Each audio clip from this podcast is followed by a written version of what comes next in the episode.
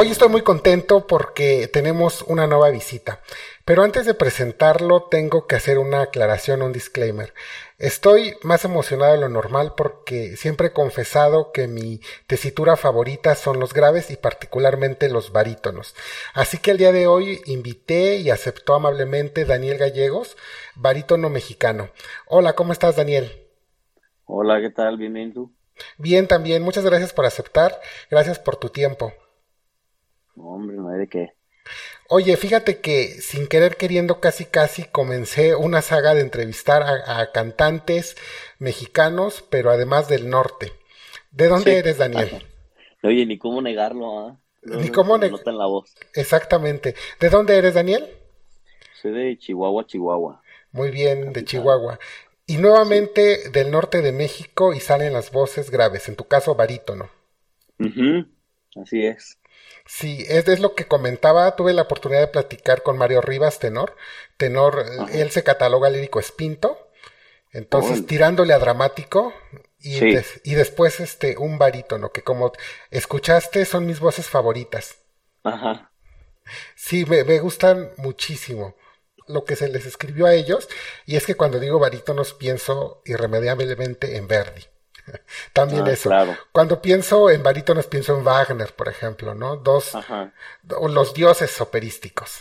Sí. Pero incluso también, por ejemplo, Escarpia, que son personajes, digo, ya para barítonos ya de muchos años, porque además quiero aclarar que eres joven. Sí, claro. Apenas en los 30. Apenas en los 30. Sí, exacto. Exactamente, entonces eres bastante joven, todavía para hablar de Escarpia. Uh, sí. Años.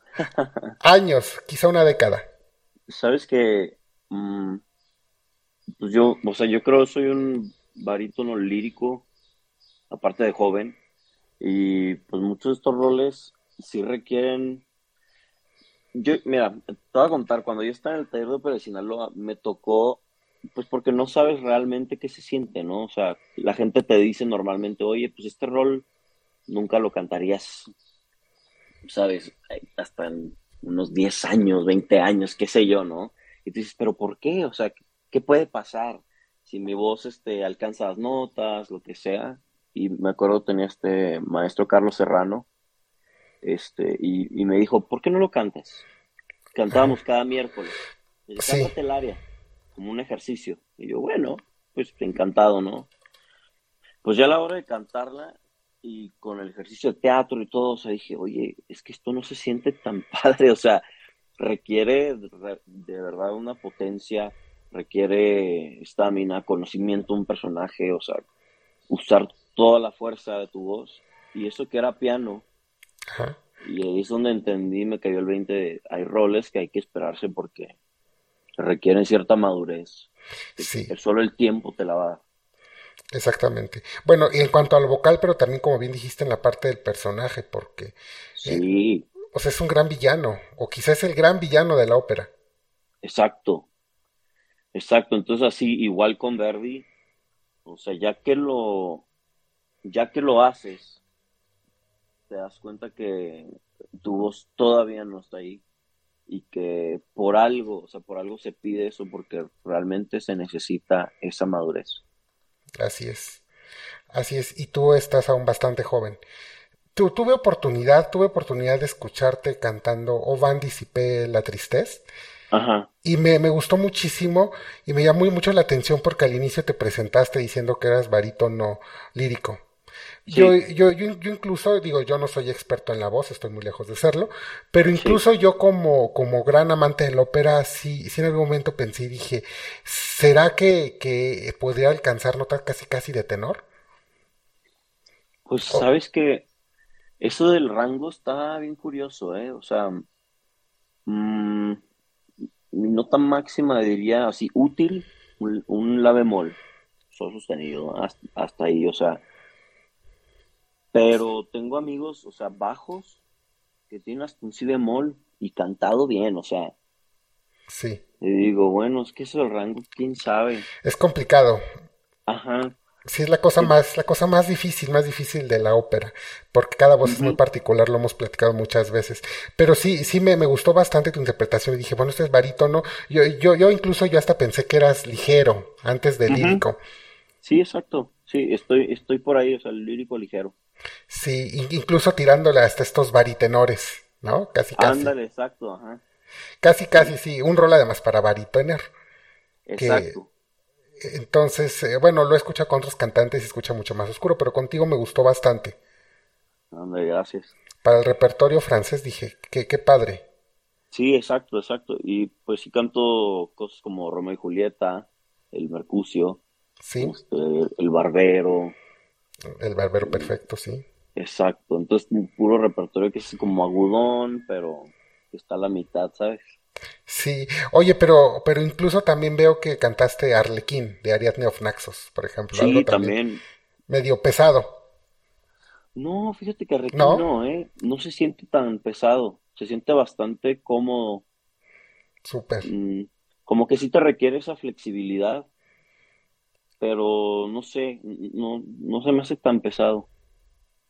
Muy bien. Oye, pero ya nos adelantamos mucho platícame un poco, este, ¿cómo fue que iniciaste en esto? O sea, estabas de repente un día y dijiste, quiero ser cantante de ópera. ¿Cómo, inicias? ¿Cómo te das cuenta que eres cantante de ópera o que quieres ser cantante de ópera? A lo mejor te son algo que ya estoy escuchado, pero mm, yo empecé cantando pues desde niño, ¿no? En, mi, escuela y así en concursos, como a los seis años, haz de cuenta pero puro pues mariachi, pura música que se escucha en mi casa, boleros y así. Entonces, ya cuando fui creciendo, me tocó por ahí en secundaria y preparatoria hacer teatro musical a nivel escolar, pero mi escuela en Chihuahua tenía la, era, bueno, era de origen privado, entonces metían mucho dinero a las obras y aunque nosotros éramos estudiantes, como que vivíamos todo el proceso del teatro, ¿sabes? Todo, montar personajes, o sea, unos vestuarios padrísimos, este, incluso, pues todo, o sea, todo, le metían toda la mano, escenografía y todo. Y desde ahí, pues, me, como que me enamoré de, de, cantar en el teatro, ¿sabes? Y pues ya llegando a la hora de decidir qué iba a hacer en mi vida profesional, mi mamá y mi hermano, que un hermano mayor, me dijeron, ¿sabes qué? ¿Por qué no intentas en la música? A fin de cuentas de, o sea, te gusta, lo haces bien, y si no, pues te cambias de carrera, o sea, no pasa nada, ¿no? Y yo dije, bueno, pues sí, lo intento, o sea, sí, sí, sí, se me hace buena idea y entrar al Conservatorio de Chihuahua. Yo esperando cantar bien música popular, o sea, no, nunca pensé en la ópera porque pues nosotros no consumíamos nada de ópera en la casa, para, o sea, nada. Entonces ya entrando ahí, pues claro que empiezas a, apreciar el arte, empiezas a escuchar otros cantantes que tú ni, idea de que existían. Este, creo que la primera ópera que vi ahí en el conservatorio, en, en video, ni siquiera en, vivo, fue mm, Tosca, creo. Ah, mira, curiosamente ahora que hablamos de Scarpia. Exacto. Tosca y luego vi Don Pascuale y luego ya empezaron otras, ¿no? Pero se me quedaron muy grabadas esas dos porque aparte me pusieron videos con quién era era Brinterfel era Kaufman este la Giorgio no esta producción y pues todos son muy buenos actores entonces como que viví la ópera muy de la parte muy actoral y no sé, como que me gustó la manera en la que lo hacen porque muchas veces tenemos la, muchos tenemos la idea de que la ópera es nomás pararse y cantar y pues, en otro idioma y así, pero ya que lo ves como un todo, entonces la actuación es increíble, el drama está, no sé, como que se te queda muy grabado la experiencia, ¿no? Entonces, poco a poco fue haciendo un cambio a decir, ok, lo Popular está muy padre, me encanta hacerlo y lo sigo haciendo, pero es que la ópera tiene ese factor sobrehumano, no sé cómo llamarlo. Sí, eh, hechiza a las personas. Uno como espectador queda completamente embrujado cuando está en vivo y escucha esas voces, pero además toda la actuación combinado con la orquesta, la escenografía, es espectacular. Imagínate tú que estás en el escenario. Sí, exacto. O sea, te deja un impacto grandísimo. Recuerdo, por ejemplo, ya tiempo después, ¿no? En, cuando viví en, en Estados Unidos me tocó ver en el Met que era Manon, Manon y que es una ópera que dura como cuatro horas, ¿no? Tres horas y cacho. O sea, mm, está... Manon de, de Masné. Ajá. Sí. Bueno, esa no dura tanto, tanto, pero... No, no dura como tres horas. Bueno, sí, como tres horas quizá. Ponle tú, pero me acuerdo haber ido y verla y, o sea, se me fue el tiempo. O sea, porque está, está tan genial que no te importa estar ahí sentado, o sea, viendo porque es todo impactante. Pero bueno. ¿con, quién viste a Mano? ¿Quién era? Fue esta...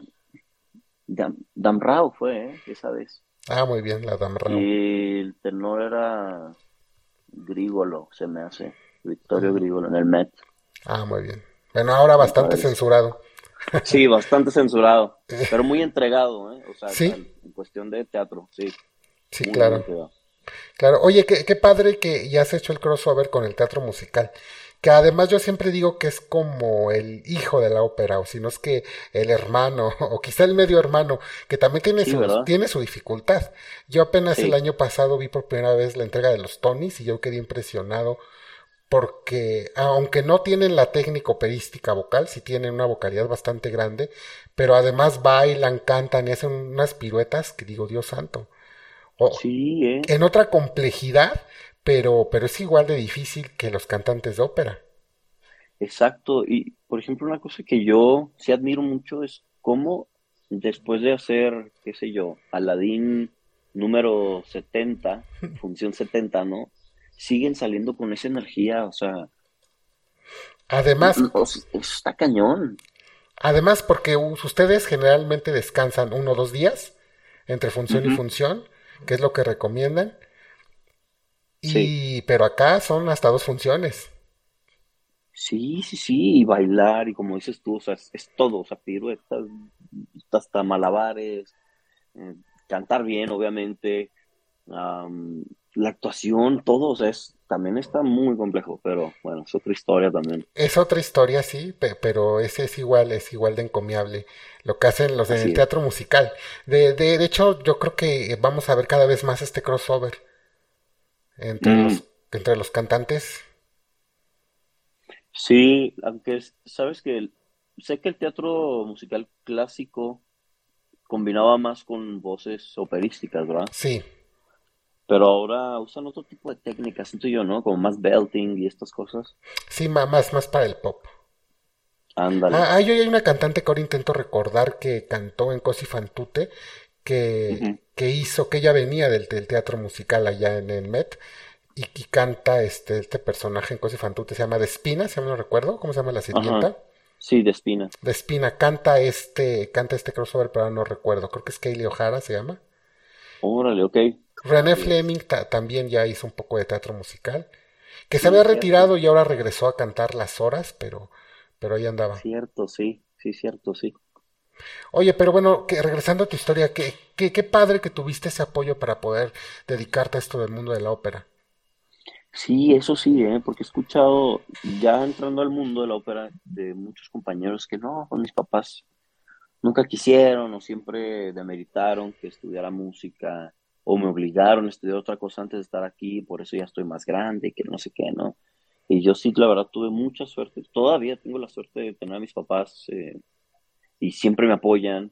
Incluso tenemos un concierto ahora el 25 con el Leoba y, y este me dijeron mis papás, ¿saben qué? Este, queremos ir, vamos a ir a Ciudad de México a verte y todo. O sea, sí, la verdad, sí, tengo mucha suerte de tener a mis papás. Oye, ¿en dónde va a ser el concierto? En el Teatro de la Ciudad. Muy bien. ¿De qué es el concierto? el título que le pusieron es Opereando. Y entonces son ensambles, hay um, áreas, pero bueno, sí son, o sea, son cosas comunes, ¿no? O sea, yo voy a cantar cosas de Paliachi, vamos a cantar cosas de Luchía, es un, es como una combinación de todo, pero está padre porque hemos tenido una nueva experiencia, ahora que entró la maestra Katsaraba, sí. nos han estado poniendo óperas completas, entonces ha estado muy padre porque no ha sido el típico ven a un coaching, ve tus áreas y pues adiós, ¿no? O sea, ahora lo hemos estado aplicando en todo sentido.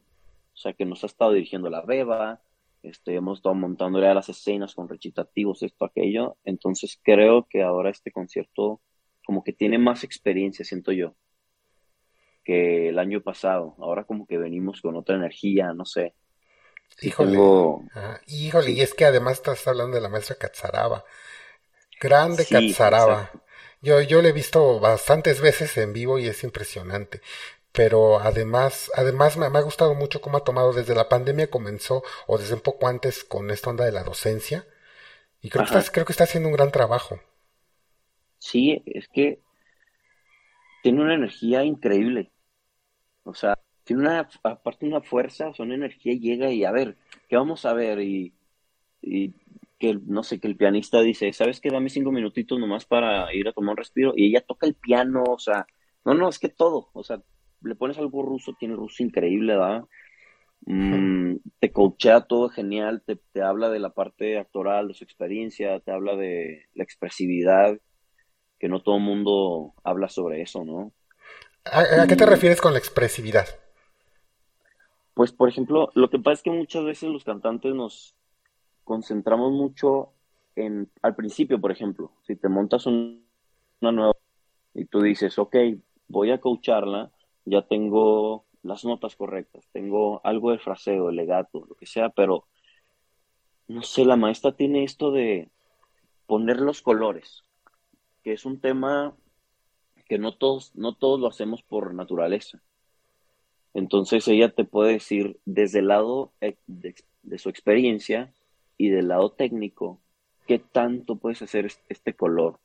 Por ejemplo, te pide, no sé, esta frase, estás desesperado, haz este sonido con más aire, siente, siente como el personaje, y entonces ella te pone el ejemplo y tú dices, ah, ok, eso se puede hacer, o sea, puedo tener toda esta gama de colores y le puedo meter al, al área y va a sonar diferente, y sí, siempre el resultado es extraordinario. Por supuesto que, ese es el plus, porque digamos, esto fue escrito hace 200 años, lo han cantado 20 mil gentes, pero ahora ¿cómo lo haces tú? Y ahí está. Exacto. E, ese es Exacto. Le imprimes la personalidad y además personalidad con respecto al personaje. Y, y sí, es, es algo que yo me acuerdo mucho a María, no tuve oportunidad ya de verla en Juana Sin Cielo, pero sí la vi cantando Fidelio. Y me gustó mucho y yo inmediatamente visualicé a María y dije, es que María en el repertorio alemán le, imprimiría, yo, yo la imagino luego cantando este Siglinde en, en, en, el ciclo del anillo, dije, cantando a Wagner le va a dar esta expresividad latina que a veces hace falta porque pueden haber voces enormes, gigantes, meteóricas, pero y si no le dan eso que tú le llamas, pues queda ahí como una voz grande y ay qué padre, qué bueno que diste la nota, qué bueno que puedes cantar Wagner, que traspasas la orquesta, qué padre, pero y luego, ¿dónde está eso que a uno le mueve? Y María, cuando yo le escuché cantando Leonora, dije, no, qué padre. Esta mujer canta, esta mujer canta Wagner y, conquista, porque le va a poder dar esa emoción que a veces hace falta en esas voces grandes. Exactamente. Entonces eso, ese es el plus que le está dando la maestra. Y qué entregada, qué, qué bárbara, la verdad. Sí, es increíble, María. Ok, entonces el 25 de mayo en el Teatro Esperanza Iris vas a estar cantando tú y la compañía del Estudio de Bellas Artes. Así es. Muy bien, vamos a estar al pendiente en cuanto salgan los boletos para dar anuncio. gracias. está perfecto para visitarte y verte. Perfecto. y escucharte en vivo. Sí, sí.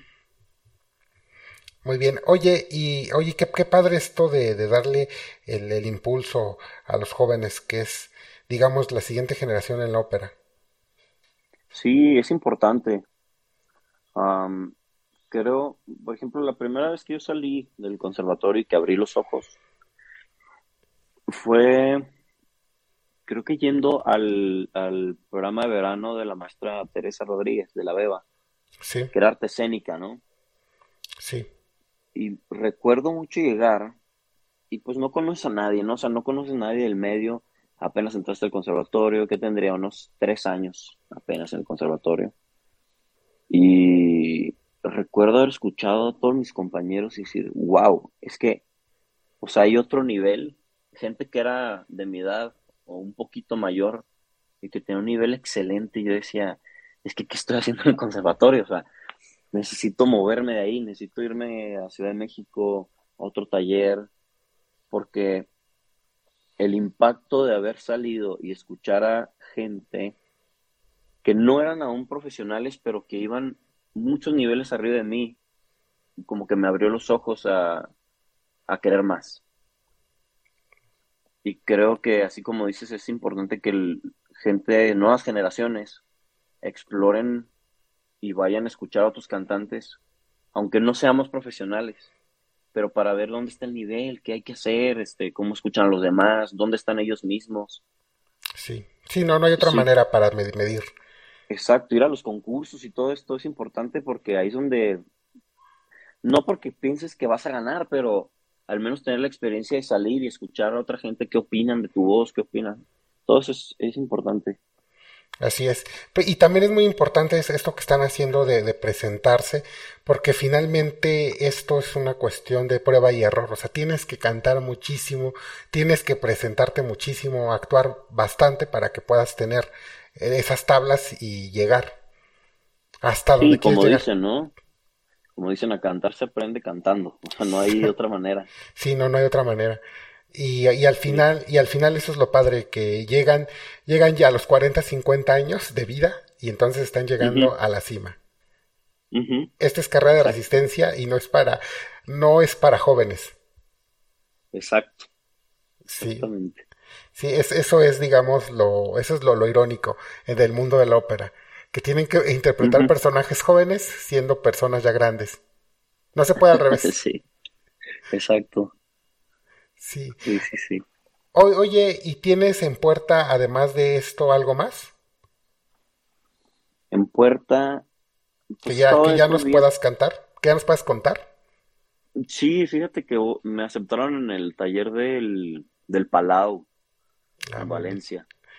muy bien, Entonces me voy a ir allá el, a mediados de septiembre. muy bien. Eventos próximos, aún no sabemos, ¿eh? Lo que pasa es que Leoba como que está programando cosas, pero como que nos van soltando poco a poquito para que no nos estresemos, ¿sabes? Sí, seguramente ya está tu agenda llena, pero todavía no lo sabes.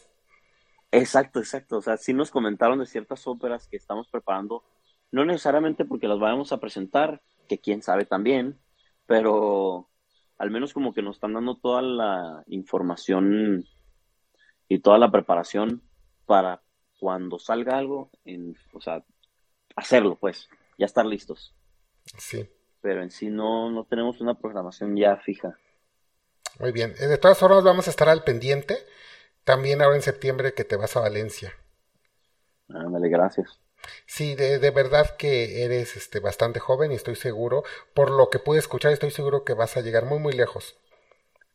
Ay, pues Dios te escuche. Sí, ya eres un gran barítono y me alegra mucho. Insisto, te- tengo, tengo el disclaimer de que me encantan los barítonos, no puedo evitarlos. Espero escucharte, espero escucharte alguna vez es una escarpia. Pero bueno, no nos vayamos tan lejos, no nos vayamos tan lejos. Todavía hay muchos papeles padrísimos que ya puedes cantar. Sí, ¿En, en qué repertorio te ves próximamente? ¿Qué quisieras cantar? Ima- Imagina, imagínate, imagínate que, que puedo ya, que puedes ya mañana decir ya mañana mañana, decides. bueno, digamos, este ya elegir en los siguientes, ¿qué quisieras cantar? Sabes que hace poquito empecé a cantar, ay, ¿qué es esto? Bueno, es Donizetti, es Roberto Vereux. Ajá, Canto. roles de Donizetti, ajá, belcantistas están, pero fuertes, ¿eh? O sea, Sí, sí es ya un tinte muy prácticamente llegando a Verdi, o sea, ya está así de la mano. sí, Y me gusta porque sí te requiere estamina, o sea, no, no está fácil cantarte el área y luego una cabaleta que te lleva al sol y tienes que darlo todo. Sí, sí está muy padre y creo que eso me está gustando bastante ahorita. Es, es muy difícil, es muy difícil. Siempre se roban, siempre se roban eh, cámara los, a las sopranos y los tenores, y más los sopranos con áreas de locura, pero los barítonos sufren muchísimo, muchísimo. toda la parte del cantista la sufren igual. Igual, igual, igual. sí, exacto. Exacto. Y sí, sí es música que te requiere bastante o sea, una voz que, pueda explorar su, registro, porque sí, no, sí está, está pesado. Sí, muy complicado. En la, el repertorio francés no, te ves próximamente. Masné. Sí. Mm. Ambra Tomás. No, no lo he explorado tanto. Me tocó cantar favorita en francés. Ah, hablando de Donizetti. Ajá, y curioso, hay un efecto muy curioso con el, con el francés que para mi voz se siente más fácil que cantar las mismas áreas en italiano. No sé por qué, no sé si tiene que ver con cómo se dice el idioma o, por cómo está acomodado, incluso las palabras, que me parece a mí más fácil hacerlo. Sí, sí, a mí, insisto, me gustó mucho el, área que cantaste de Oban. Sí, por ejemplo, también, mm, ya casi no la uso, pero ya ves el área de la muerte de Rodrigo de Poza, ¿no? Ah, Rodrigo de Poza, sí. Y como están las dos versiones, primero original en francés, dije, pues la voy a calar en francés porque un amigo me dijo, oye, inténtalo, creo que tu voz es, como dices tú, le va bien al repertorio francés. Y, y me decía esta persona, siento que cambia mucho cantarlo de un idioma al otro. Y dije, ay, pero ¿cómo? Y ya checando el área y ya este, haciéndola, si sientes una diferencia, porque por ejemplo en la parte donde dice, eh, adiós, Carlos, ah, el idioma te permite hacer una coma en esa frase que va al que es un fa sostenido y este te permite hacer una coma que te prepara muy fácil la voz y en cambio cuando es en italiano tienes que ligar toda la frase. Es más complicado. Ajá, entonces exactamente como que el idioma sí cambia un poco el cómo cantas el aria y si para mi voz se siente más amable, no sé. ¿Ves? Bueno, no, no, estaba tan perdido en tu sí, no, no, para nada, ¿eh? sí. Sí, no, don, don, Carlo, don Carlo en francés está, es impresionante. Yo, yo siempre la había escuchado, no tengo oportunidad de verla en vivo, pero la había escuchado mucho en italiano y me sorprendió mucho en francés, me gustó bastante. Y no todo el mundo sabe que originalmente está en francés. Sí, originalmente fue para el público parisino. Por eso, eh, a la gran ópera.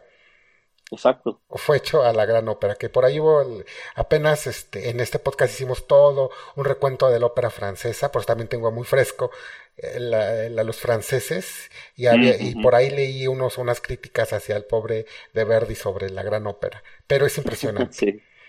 En la actualidad creo, creo que es más famosa la versión en italiano. El Med acaba de poner la versión francesa. Y sí, ah, Rodrigo de Poza es un personajazo. Sí, exacto. Yo siempre digo que es un, ahí hay un bromance entre, entre Rodrigo y, este, y Don Carlo. Sí, incluso a veces lo manejan así, ¿verdad? Ah, es un bromance. Escénicamente. Sí, escénicamente, sí. Bueno, su dúo es, es, es, muy bonito. Es espectacular. Sí, sí, sí. Es, a mí me recuerda mucho al pescador de perlas, al dúo también. Ándale. Tenor y barítono. Exacto. Sí, en otro contexto, pero bueno. Pues, eh, pues, pues, oye, y Rossini, ¿no? ¿no? No te ves cantando. Rossini solamente he hecho... Vi que pues, hiciste este, la Cenicienta. Exacto. Cenerentola, lo hicimos en Chihuahua, ¿sabes? Ajá. Fue con algunos cortes, casi todos los ensambles, este, pero sí se adaptó como para que el público de Chihuahua disfrutara más este, la apuesta. Sí. Oye, fue muy divertido, es muy divertido ese Rossini. Sí, es divertísimo, eh, el mejor para, para divertirse. Exacto. Hacia Mozart.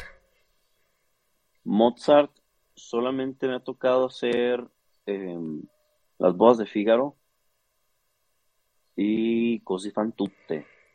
Muy bien. Y, no, hombre, es padrísimo. Sí, te, te ves. Sí, sí, sí, totalmente. Totalmente al, el hecho de que la orquestación no es tan pesada te permite como que desplayarte, ¿sabes? O sea, no, no te preocupa mucho la emisión en el sentido de que si ya tienes la buena emisión, o sea, no tienes que como que sobreexplotar tu voz, ¿me entiendes? Entonces, siento que puedes cantar muy correcto y te permite Mozart como que, mm, no sé, tú puedes hacer un conde muy diferente a otra persona. O sea, como que te permite a ti meterle de tu mano y expresarte como tú mejor lo veas. No sé cómo explicarlo. Como que Mozart en sus recitativos son como muy libres, ¿sabes? Actoralmente. Te permite decir las palabras como tú quieras, como tú le quieras dar ese énfasis. Y eso para mí es, es una chulada de, de Mozart. Sí, sí, la mayoría de los cantantes coinciden en eso. Lo ven muy formativo, muy formativo a Mozart. Sí, exacto. Pues, eh, pues, pues espero que también puedas abordar a Mozart. Estoy seguro. Ay, pues sí. Ya veremos. Ahorita ya estoy veremos. tratando de aprenderme Don Giovanni. Ah, Don Giovanni. Y se siente muy cómodo para la voz. Muy, muy, muy cómodo. No, y es un personajazo, Don Giovanni. Ahí sí. Te luces por completo en Don Giovanni. Sí, sí, sí, sí, sí. Yo tengo muchas ganas. muy bien, pues esperemos verte también con Don Giovanni. Me alegra. Sí, pero lo que sí es seguro es que te, te, iré a ver este 25 de mayo al Teatro de la Ciudad. Perfecto, pues ahí los esperamos. Sí, sí, sí. Todos los que vivimos en la ciudad iremos seguramente uh -huh. y que nos escuchan. Vale. Te agradezco mucho, Daniel Gallegos, por esta entrevista, por haberme compartido Hombre. un poco de tu tiempo. Pues no hay de qué, aquí estamos. Espero que esta no sea la, la última vez que nos podemos este, escuchar. Claro que sí. Muchas gracias. Claro que sí, pues con, con, un gusto, ¿eh? Muchas gracias por invitarme y pues aquí andamos, siguiendo este, a darle con todo, a prepararnos más, que esto pues como dices tú, es, este, empezamos de jóvenes, pero no quiere decir que ahí estamos ya para siempre. Hay que seguir alimentando la voz y avanzando. Y esto lleva tiempo y dedicación. De verdad que muchas gracias. Ándale, hasta luego. Good evening, my name is Daniel Gallegos. I'm a baritone from Chihuahua, Mexico. I'm a fourth year resident artist at the Academy of Vocal Arts, and I will sing Au vin disciple la tristesse from the opera Hamlet by Thomas. In this part of the opera, Hamlet invites a group of actors to perform a play for the court. Right before the performance, Hamlet sings a drinking song calling for wine and happiness to console him.